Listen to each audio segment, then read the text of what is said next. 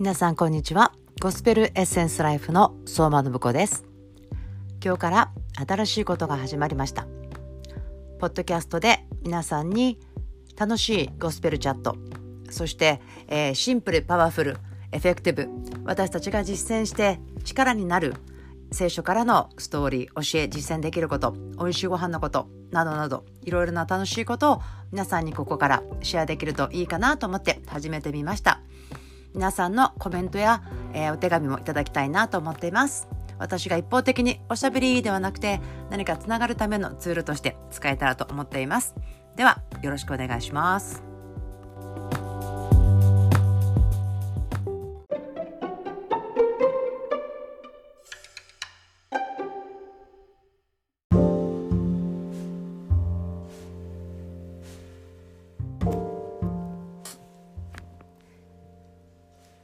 今日この新しいことを始めるにあたってじゃあ何を話したらいいかなということを考えていたんですね。ほんの少しですけれども。でもその時にポッと頭に浮かんできたこと。それはこの箇所でした。第一コリントの2章の9節。まさしく聖書に書いてある通りです。目が見たことのないもの。耳が聞いたことのないもの。そして人の心に思い浮かんだことのないもの。神を愛する者のために神の備えてくださったものは皆そうである。神はこれを御霊によって私たちに掲示されたのです。御霊はすべてのことを探り神の深みにまで及ばれるからです。アメン。はい。ということでですね私の人生ではいつもわあ神様ってこんな方だったんだ。イエス・キリストを信じるってこんなに自由になるんだ。そして今も本当に毎日のように神様があこんなことがあるんだ。こんな自由を考えていなかった。こんなに愛されるなんて思ってなかったし愛する心が与えられるなんて思わなかったよっていうようなことを私は経験しています。そしてそれの主役はこの精霊様ですね。人間の考えではないしただ人が聖書を読んで頭で考えて理解する。それだけでは全く到達しない領域があります。そのことも含めてきっとこのポッドキャストを通して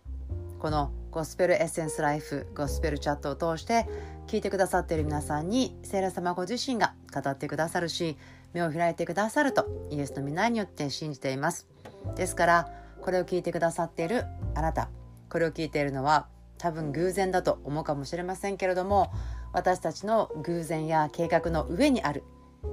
神様の大きな計画のことを思ってください。もしかしたら神様は何か理由があって今日この箇所を皆さんにあなたに語ってるのかもしれません。受け取ってくださいね。それではバイバイ。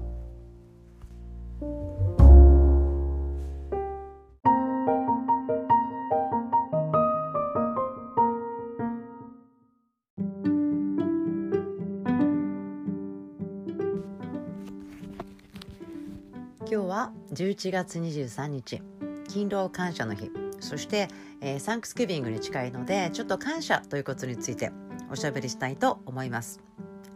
感謝をする心がとても大事ですよということはいろいろなところでもちろん話されているし私たち日本人は、えー、ありがとうって言ってください。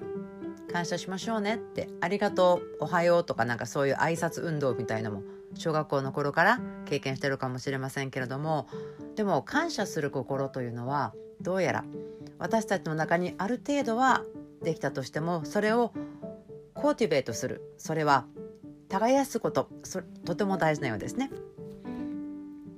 なぜならば私たち否定的なことや悲しいことや文句言うことの方がとても簡単にできてしまうという応答があります。でもその理由も私が今までいろいろなことをかじったり深くお勉強したり教えてきたり聞いてきたりしたことによるとですね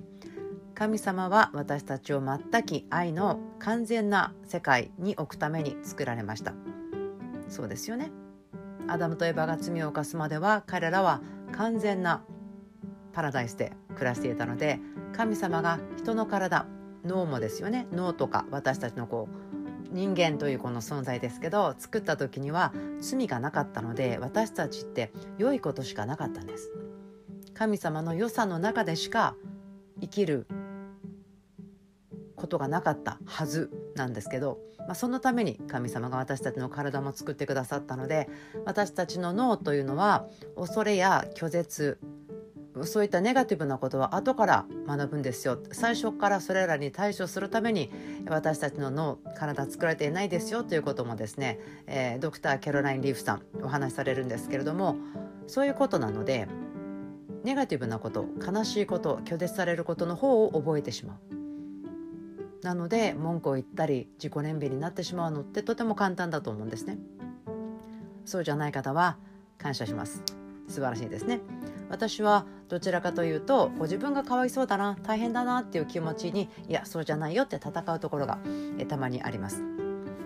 でもこの感謝することということを立て上げるその畑ではありますけど例えば土が硬いなとか例えばお水が足りてないなとかまたは何か雑草がいっぱい生えてしまってる。そんなところが私たちの心思いだったりするわけですからその畑の手入れをするためにはまず耕す成長させる。そのことは助けになると思います。私がとてもとても感謝していると思う箇所を一つだけシェアしますけれども第一ヨハネの4章の、えー、15節からですね。誰でもイエスを神の御子と告白するなら神はその人のうちにおられその人も神のうちにいます。私たちは私たちに対する神の愛を知りまた信じています。神は愛です。愛のうちにいる者は神のうちにおり神もその人のうちにおられます。このことによって愛が私たちにおいても完全なものとなりました。それは私たちが裁きの日にも大胆さを持つことができるためです。なぜなら私たちもこの世にあってキリストと同じようなものであるからです。愛には恐れがありません。全く愛は恐れを締め出します。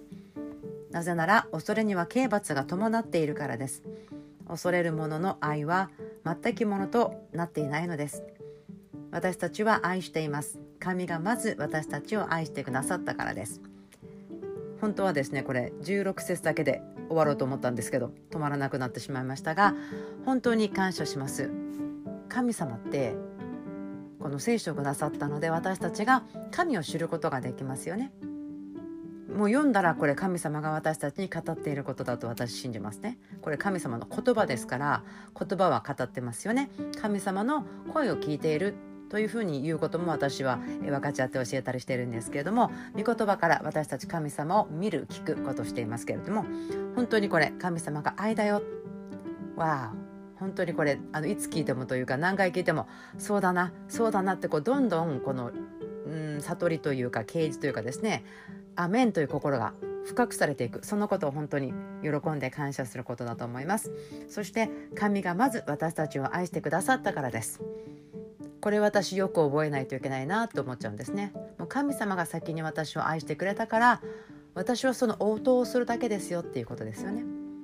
先に愛されてる愛を見ることができて応答することができるっていうのは自分の頑張りではないですね。犠牲をすることがあったり他の人から見たらああすごいこんなことできるんだねって驚かれることがあっても結局は全部応答だと私には思うんですね。もちろんチャレンジはあってもでも神様が見せてくださった愛十字架の愛そして今もずっと愛し続けて働いてくださっているこの愛を受け取っていける時に「わーすごいな」って応答するんですね。なので本当にこのことを私は、えー、サンクスギビングこの感謝祭の近い今日ですね11月23日に、えー、本当に主に心から感謝します。そして、えー、私がこの感謝の心を育てることができるように耕すことができるように、えー、願っていきたいなと思っています。ですから皆さんもどうでしょうか？あなたは何に感謝しますか？家族のことも感謝できますよね。職場や健康や。でもそれらのことがなくても神はあなたを愛しています。それらのことに物足りなさやこれはもっとこうしたい。もちろん皆さんそれぞれあると思うんですけど私たちができる感謝のこと。それは私たちは愛しています。神がまず私たちを愛してくださったからです。私たちは愛されていますよ。そうは思えないよっていう時があったりそうじゃないって言い切る方たちもいますけれどもでも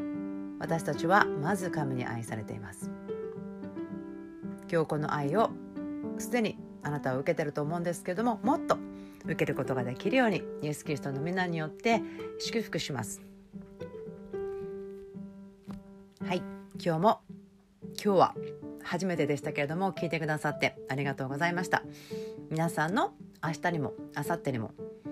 たくさんの喜びと主の愛が表されるようにお祈りします。アーメン。